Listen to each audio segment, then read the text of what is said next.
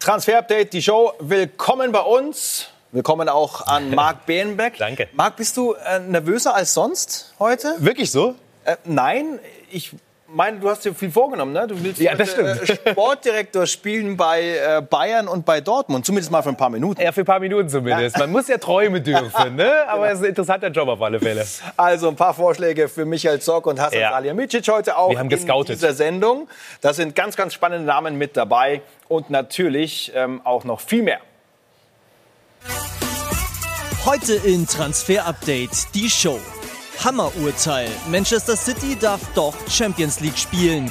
Wir bewerten und zeigen die Folgen für den Transfermarkt auf.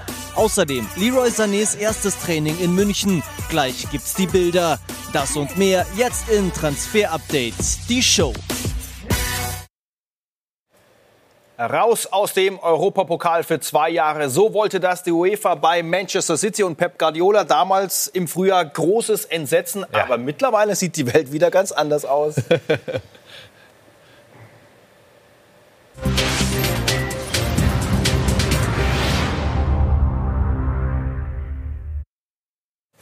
Ja, wird natürlich äh, heiß diskutiert äh, unter den Fußballfans. Ich war heute Morgen am Balkon. Ich habe auch die Sektkorken knallen hören aus, aus Manchester. Champagner, sogar. da wird Champagner ausgeschenkt. for free, Ja. Champagner für alle.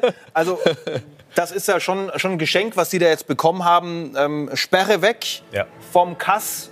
Und die 30 Millionen sind auch auf 10 Millionen reduziert worden, um das mal so ganz kurz zusammenzufassen. Was heißt das jetzt für das Projekt City? Ja, die Gefahr, dass das Projekt implodiert, wenn man die Sperre auf zwei Jahre auch so kassiert hätte, wäre riesengroß gewesen. Man hat schon gemerkt, gerade im Kader, dass einige Spieler geliebäugelt haben dann bei zwei Jahre Sperre mit einem Wechsel, weil einfach zwei Jahre keine Champions League für Topspieler keine Alternative ist. Kevin De Bruyne hat sich da mal öffentlich geäußert. Das war einer, der gesagt hat, naja, also zwei Jahre ist schon lang. Ein Jahr ja, aber zwei Jahre ist zu lang. Und deswegen, das war wichtig für das Überleben dieses Kaders von Manchester City.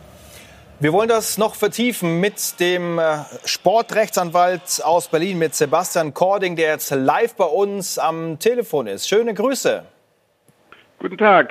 Da muss ich Sie erstmal korrigieren. Ich bin aus Hamburg und nicht aus, aus Berlin. Aber ich Aus hoffe, Hamburg das ist, überhaupt kein nicht Problem. schlimm. Ist überhaupt kein Problem. Das soll äh, der Show keinen Abbruch tun. Ähm, dass da so gar nichts mehr übrig bleibt von dieser Sperre. Wie überraschend war das für Sie? Äh, Das ist schon eine dicke Überraschung. Also man hatte nach den Presseveröffentlichungen und auch nach Lektüre der Football Leagues doch den Eindruck, dass das hier ein sehr klarer Fall ist und äh, dass man ja nicht nur anhand der ganz erstaunlichen Sponsoring-Summen, sondern auch anhand der internen Kommunikation gut nachvollziehen konnte, was da passiert ist. Und äh, dass jetzt gesagt wird, also diese Vorwürfe sind äh, teilweise nicht bewiesen und teilweise verjährt, äh, damit war, glaube ich, so nicht zu rechnen. Wie kann solch eine unterschiedliche Einschätzung denn kommen, Herr Cording, nach Ihren Erfahrungen, auch wenn Sie die Details der Urteilsbegründung natürlich noch nicht kennen? Also es gibt ja noch keine, kein schriftliches Urteil und deshalb ist es immer ganz schwierig jetzt. Äh, Im Grunde man kennt äh, nur die Entscheidung und äh, so ein paar Sätze dazu. Ähm, also eine endgültige Bewertung ist erst möglich, wenn man das Urteil gelesen hat. Aber äh, es ist nachvollziehbar, ähm, dass äh, zumindest ein Teil der Vorwürfe als verjährt angesehen werden. Es geht ja um Zeitraum von 2012 bis 2016 und äh, in den Statuten der UEFA ist äh, eine fünfjährige Verjährung vorgesehen. Also teilweise liegt das tatsächlich länger zurück. Was jetzt die Frage der Beweisbarkeit angeht, ähm, ist das schwierig, wenn man dem Verfahren nicht beigewohnt hat, äh, nicht äh, die Dokumente selber gesehen hat, äh, die dem KAS vorgelegt wurden, Zeugenaussagen nicht selber gehört hat. Das ist letztlich eine Ermessensentscheidung der Richter. Da geht es darum, ob die selber äh, von diesen äh, Tatsachenbehauptungen überzeugt sind oder nicht. Da gilt letztlich wie im Strafverfahren der Grundsatz in dubio pro reo. Wenn da Zweifel verbleiben, dann kann diese Sperre ebenso nicht aufrechterhalten werden. Wir können uns auch mal um die Folgen unterhalten. Was heißt das jetzt für die Vereine? Haben die jetzt äh, freie Bahn für alle möglichen finanziellen Machenschaften, weil äh, die wissen, okay, UEFA, Financial Fair Play, soweit ist es damit nicht. Also in der Süddeutschen Zeitung kann man schon lesen, irgendwie, dass auch in Paris irgendwie die Sektkorken geknallt äh, haben sollen. Aber ob das wirklich stimmt, äh, das kann ich nicht beurteilen. Aber es stellt sich in der Tat natürlich die Frage, wenn in einem Fall, der von außen betrachtet so klar scheint, es nicht möglich ist, äh, äh, das ausreichend zu beweisen, dass ein Verstoß gegen das Financial Fair Play vorliegt, dann fragt man sich doch, äh, wie muss eigentlich ein Sachverhalt beschaffen sein, damit man das beweisen kann. Und in Regularien die man freiwillig befolgt, aber wo es nicht wirklich Sanktionen gibt, äh, weil es am Ende des Tages immer an der Beweisbarkeit scheitert, die sind natürlich relativ zahnlos. Eine Ja- oder Nein-Frage noch, Herr Cording. Ist Financial Fairplay gescheitert, Ihrer Meinung nach? Ganz so weit würde ich da nicht gehen. Also es gibt da schon Möglichkeiten, natürlich auch diese Regularien zu verändern. Äh, der Grundsatz äh, ist ja nicht verkehrt und äh, die UEFA wird sich sicherlich überlegen, wenn sie das Urteil gelesen hat, was sie anders machen kann, damit es in Zukunft besser funktioniert. Dankeschön, Herr Cording, für Ihre Einordnung aus der Sicht eines Sportrechtsanwalts. Also darüber diskutieren natürlich die Fans rauf und runter. Schön, dass wir da so ein bisschen hinter die Kulissen auch blicken konnten. Grüße nach Hamburg. Sehr gerne und Grüße zurück. Dankeschön. Danke. also das halten wir noch mal fest. Auch Glaubwürdigkeit UEFA Gremien ist jetzt äh, momentan natürlich äh, ein gutes Thema, was man diskutieren könnte. Ne? Ja, total, absolut. Aber ich glaube, es ist für den Fußball, ähm, es gibt schon Verlierer auch und das ist für mich zum Beispiel ein Verein wie Bayern München, die immer alle Regularien einhalten, die gut wirtschaften und die natürlich jetzt diese Regel ähm, ja mehr oder weniger ihnen beweist, dass andere sie nicht mehr einhalten müssen. Also ich glaube auch für den deutschen Fußball ist das ein schlechter Tag. Klar, zumindest mal für City. Auch die Kaderplanung wird natürlich mhm. wieder viel, viel einfacher. Und dann sind wir beim Thema Sané-Ersatz. Wir haben ja Phil Foden schon im Kader, der auch ähm, beliebt ist beim Trainer, bei Pep Guardiola. Ist mhm. er die Option für die Zukunft, ja oder nein? Aktuell ist er es, hat es jetzt ein paar Mal gespielt. Pep stellt ihn dahin, ist ja auch sein Liebling. Allerdings ähm, ist er das für die mittelfristige Zukunft nicht. Dafür ist er zu langsam, da ist er in der Zentralen besser aufgehoben, auch wenn er natürlich schon ein toller Spieler ist. Aber ihm fehlt diese Schnelligkeit. Deswegen City überlegt, ob man eben äh, noch einen Spieler braucht. Äh, Foden wäre eben einer, der dort spielen kann. Oder auch, und das ist super interessant, der junge Jaden Brav, der hat natürlich schon auch eine überragende Ballbehandlung, Tempo, Dynamik, ist aber noch sehr jung, erst 17. Deswegen braucht er noch ein bisschen Zeit. Aber das wäre ein super Ersatz für Leroy Sané, aber der braucht noch ein bisschen nicht mehr ganz so jung, vielleicht ein Mann für jetzt, Leon Bailey, immer wieder ähm, mhm. vor dem Absprung bei Bayer Leverkusen, Vertrag bis äh, 2023. Ist das jetzt äh, eine große Option? Ja, Leon Bailey würde gerne, also der würde gerne den, den, Schritt machen. Er hat ja auch denselben Agenten wie Sterling, also die Drähte sind sehr kurz zu City und es gab auch Gespräche. Pep hat mit äh, Bailey auch schon gesprochen nach unseren Infos. Trotzdem aktuell wird da jetzt nicht intensiv verhandelt. Man merkt einfach, dass City noch ein bisschen abwartet, unter anderem auch das Urteil heute. Und dann ist nochmal die Kaderplanung mit einer anderen Dynamik versehen. Momentan ist Bailey einer der Top-Kandidaten, aber es gibt noch kein klares Angebot. Deswegen unser berühmter Transferdaumen noch auf 3 Uhr, relativ neutral eingeordnet. Wir bleiben da weiter dran und kommen zu einem anderen Namen mhm. über unser beliebtes QA.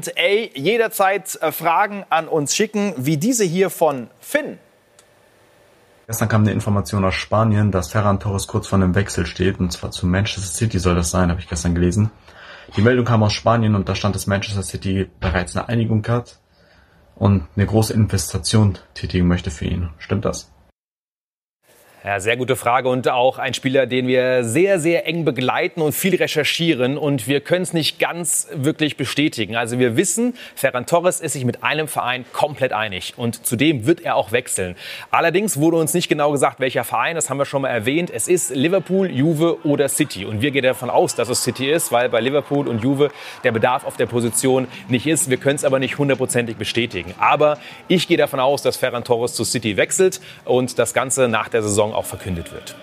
Also da sieht es relativ gut aus, was den Transfer angeht. Und dann noch eine Frage, wie gut sind Pep Guardiolas Drähte nach Barcelona? Stichwort Usman Dembele eigentlich gut, ähm, ja, aber, nicht bei ihm. aber nicht bei ihm. Ja. Ähm, City können wir streichen, allerdings United, also der Nachbar Manchester United äh, soll ja an ihm dran sein, an Usman Dembele als Lösung für links. Äh, es gab auch Austausch, es gab Kontakt, es gibt ein Angebot quasi an Dembele. Allerdings hat das Lager Dembele United gleich eine Absage erteilt. Er will unbedingt weiter bei Barcelona spielen. Nichts Neues. Das war im letzten Jahr bei dem berühmten geplanten Neymar-Tausch ja schon so. Und aktuell hören wir, gibt es auch keinen Druck vom FC Barcelona Barcelona an Dembele, dass er weg muss. Solange es den Druck nicht gibt, bleibt das alles in der Schwebe und äh, Dembele macht sich in Barcelona weiter bequem, geht ja auch gut dort in dieser schönen Stadt, aber natürlich kann da noch mal Drive reinkommen, wenn Barcelona Dembele loswerden will. Aber in der Kaderstruktur muss man auch sagen, Griezmann spielt jetzt ein bisschen offensiver, man braucht eigentlich auch links außen und wenn man Dembele abgibt, müsste man einen neuen holen.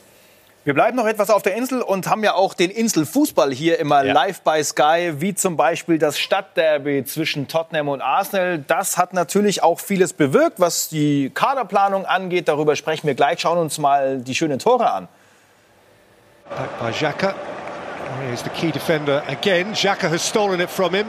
Lacazette can have a pop and score a peach of a derby goal. He has pinned that into the top corner. What a strike that is. Now Son is in and he's holding off Louise and Son has lifted it over Martinez and equalised for Tottenham.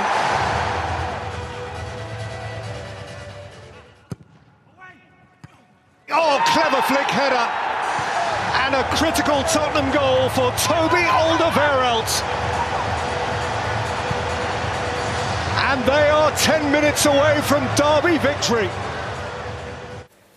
Also Big Points für die Spurs in diesem wichtigen Duell Richtung Europa League. Und das klingt dann für Harry Kane auch schon wieder etwas besser um vielleicht dann doch noch länger zu bleiben. Wie ja, stimmt. Aus? Ganz wichtiger Sieg auch für Harry Kane, dass er bei den Spurs bleibt, einfach weil er unzufrieden ist. Das hört man immer mehr aus dem Umfeld von Tottenham. Klar, ein Spieler von diesem Kaliber ist ein Weltklasse-Stürmer, der will Titel gewinnen. Und das ist bei Tottenham nicht so einfach. Letztes Jahr, ja, wissen wir alle, ähm, auch nicht so einfach. Da hat es fast geklappt, aber eben auch nicht ganz. Allerdings, ähm, Harry Kane ist einfach teuer. Äh, Marktwert, äh, wir haben es gesehen, 135 Millionen. Und letztes Jahr wurden 200 aufgerufen, als angefragt wurde von Real zum Beispiel. Spiel können wir ihn haben. Da merkt man schon, dass er einfach sehr, sehr teuer ist und es gibt keinen Verein, der das stemmen kann. Real ist raus, Barcelona will Lautaro. Also deswegen gibt es eben den Abnehmer nicht woanders. Auch auf der Insel wird es schwierig. Deswegen momentan eher, dass Harry Kane wirklich bleibt. Das ist der Wechseldaum eher unwahrscheinlicher.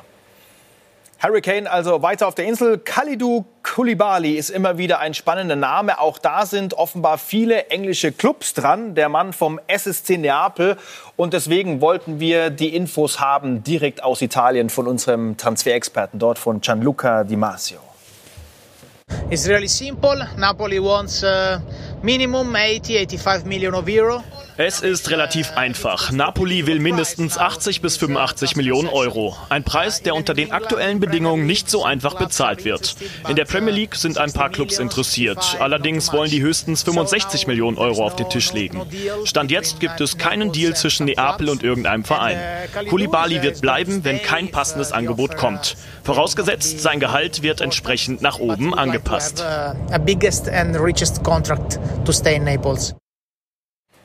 Also klingt jetzt nicht so, als würde sich da ganz kurzfristig was ergeben ja. rund um Kulibali. Spannender Mann, aber Sie haben es gehört, direkt aus Italien.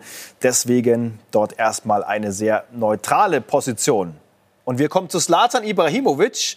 Wir haben viel über Milan gesprochen, mhm. über den möglichen neuen Weg mit Ralf Rangnick als Trainer und Sportdirektor. Da ist natürlich noch nichts entschieden, aber die Legende spricht und macht sich seine Gedanken. Non lo so, fino a che posso portare risultati continuo, se non posso portare risultati, come ho detto cento volte, non sono qua per essere un mascot. Ich weiß nicht. Ich spiele, solange ich Leistung bringe. Wenn ich nicht mehr liefere, dann nicht. Ich habe 100 Mal gesagt, ich bin nicht hier, um das Maskottchen zu sein. Das bringt mir nichts und treibt mich nicht an. Ich spiele, solange ich den Unterschied ausmachen kann. Es muss aber für ein Ziel sein, das mich motiviert, nicht nur um zu spielen. Das kann ich auch mit meinen zwei Kindern. Ich brauche eine echte Herausforderung. Warten wir also ab, was passiert. Ich habe noch einen Vertrag für die kommenden Wochen. Noch hat niemand vom Verein mit mir gesprochen. Milan weiß ja auch gerade noch nicht, wie es weitergeht. Jetzt spielen wir erstmal die Saison zu Ende.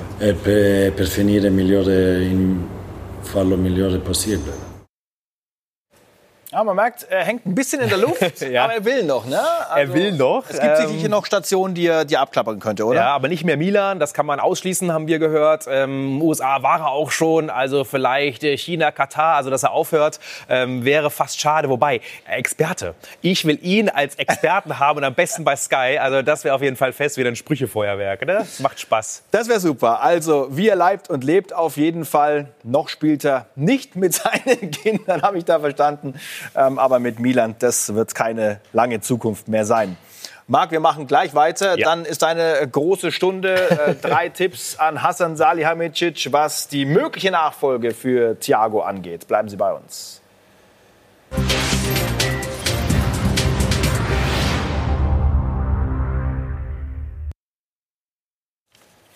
Wir sind zurück hier im Transfer-Update und haben jetzt äh, drei Tipps, die gleich an Michael Zorg in Dortmund gehen, was eine mögliche Backup-Frage von Haaland angeht. Der Mann mit der Kettensäge müssen ja. wir an dieser Stelle festhalten. Ja. Also er macht Holz in seiner Heimat für den bevorstehenden Macht Winter. schon ein bisschen Angst, oder? Ja. Und vor allem ähm, wenn da mal was schief geht, ne, dann braucht Dortmund auf jeden Fall äh, den äh, Backup. Holt, holt Dortmund jemanden?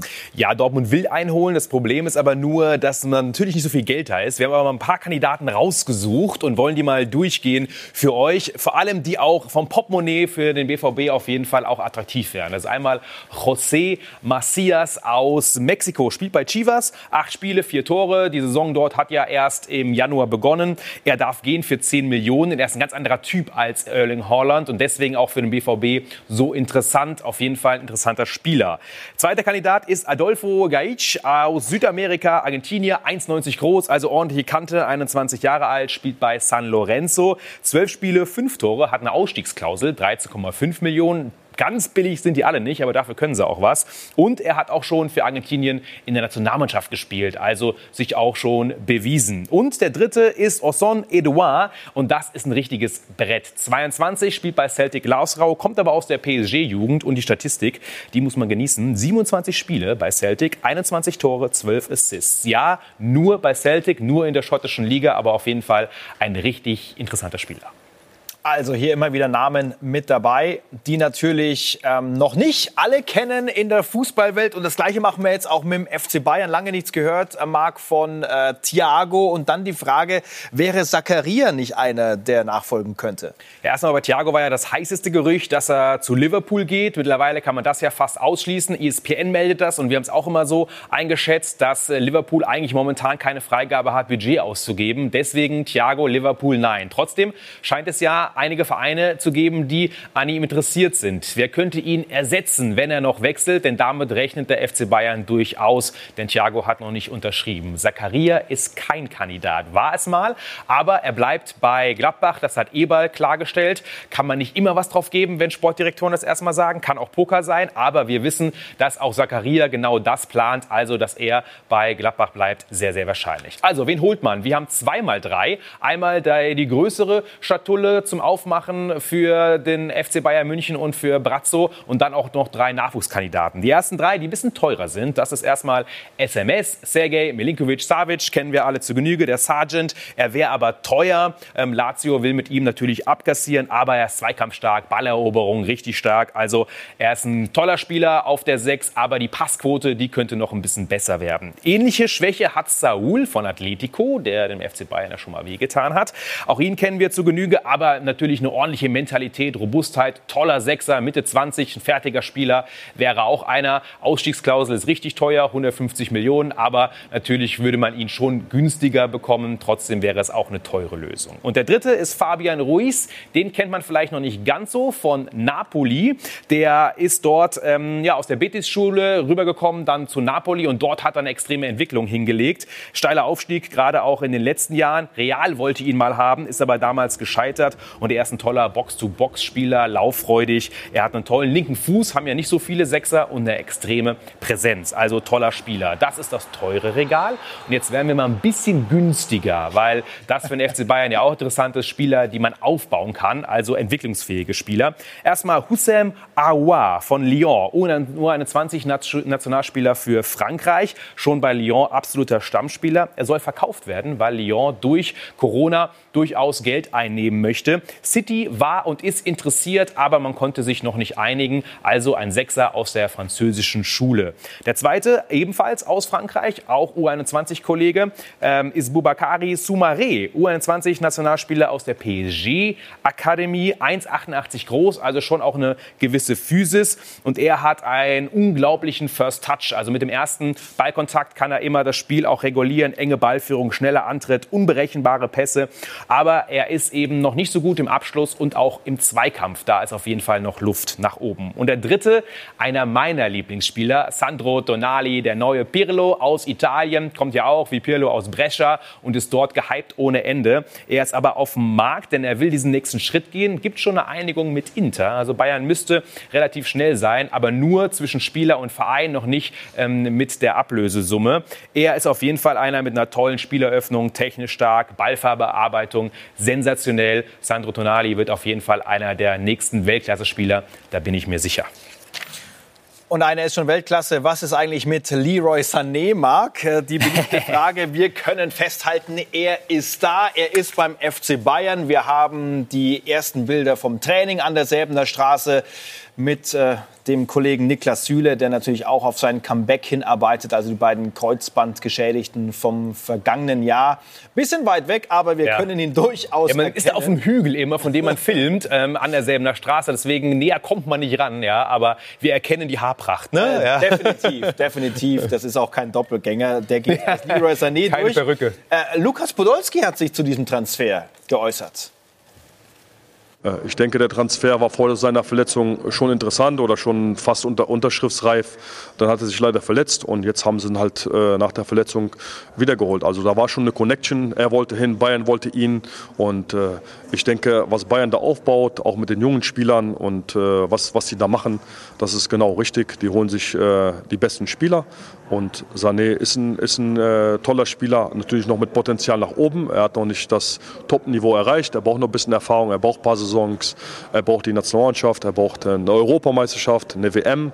Äh, aber auf jeden Fall machen die Bayern das richtig, dass sie sich da ein, ein Team aufbauen. Und man sieht, wie die performen äh, die letzten Wochen und Monate. Und äh, da macht der Hansi Flick vor allem einen, einen geilen Job, weil die Mannschaft wieder funktioniert. Die rennen füreinander, die kämpfen und man sieht, dass, dass da ein funktionierendes Team auf dem Platz steht. Da waren wir immer sehr nah dran bei Leroy Sané und wir haben auch eigene Infos von Malong Sa, 21 Jahre, spielt in Nizza. Auch dort ist das Bundesliga-Interesse immer wieder groß. Ja, und deswegen wird oft nachgefragt, auch aus der Community. Es gibt noch keine Entscheidung für Malong Sa, aber wir können sagen, es gibt neue Angebote von Newcastle und Crystal Palace. Der FC Turin hat auch schon einen fast fertigen Vertrag vorgelegt. Also es gibt einige Anfragen. Bundesliga waren ja nach wie vor Gladbach, Leverkusen, Leipzig dran, vor allem Gladbach.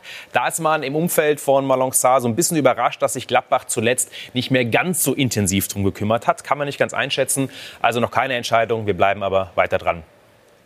Max Kruse haben wir noch, der hat ja das äh, Türkei-Abenteuer ja. abgebrochen und äh, sucht nach einer neuen Herausforderung. Und wir wollen mal bei Sven Töllner nachfragen. Da gab es ja dieses Gerücht rund um Union Berlin.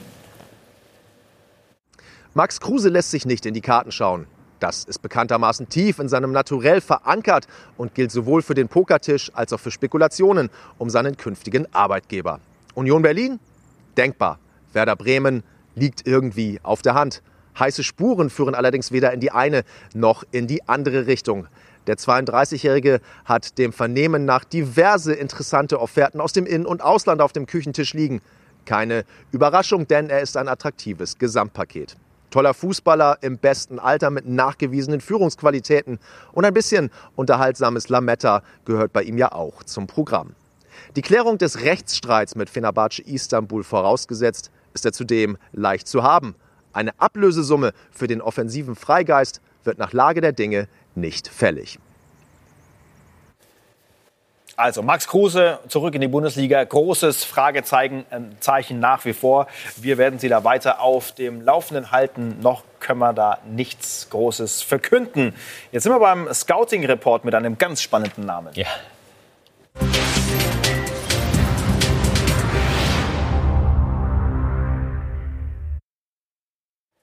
Malamin Efekele, habe ich den aus, äh, richtig ausgesprochen? Bestimmt, ja, äh, bei deinem also, Sprachtalent. Äh, ich weiß auch nicht genau, ja. Ich habe aber gesagt, das ist der neue Mbappé. ja, genau, ja, ja, absolut. Und das ist er auch, nicht nur von der Anlage her. Linker, rechter Flügel kann er. Er ist auf jeden Fall schneller, wendiger Spieler, technisch stark. Und warum wird er mit Mbappé verwechselt oder auch verglichen? er kommt auch aus Bondy, selbe äh, Plattenhaussiedlung, wird vom, vom Vater von Mbappé auch trainiert, ist dann nach Monaco gegangen. Also so viele identische ähm, ja, Lebensverläufe. Deswegen sind wir gespannt, wo es ihn hinführt. Ist erst 15, Chelsea ist an ihn dran, aber wir müssen noch abwarten, was da passiert, weil er erst mit 16 dann frühestens ja auch einen Ausbildungsvertrag woanders im Ausland unterschreiben kann. Aber auf jeden Fall ein Riesentalent vom AS Monaco. Bin gespannt, wo er landet irgendwann. Ja, mit der Hintergrundgeschichte, glaube ich, kann Muss man werden, ganz, oder? ganz großer werden. Die Verheißung ist da auf jeden Fall. Das äh, wieder ein spannender Name für die Zukunft. Dankeschön, Marc, für Gerne. deine Infos diesmal und natürlich äh, raus an die Community die Frage. Ähm, jederzeit gerne alles zu beantworten hier bei Marc und bei Max. Sehr gerne. Bis zum nächsten Mal. Ciao.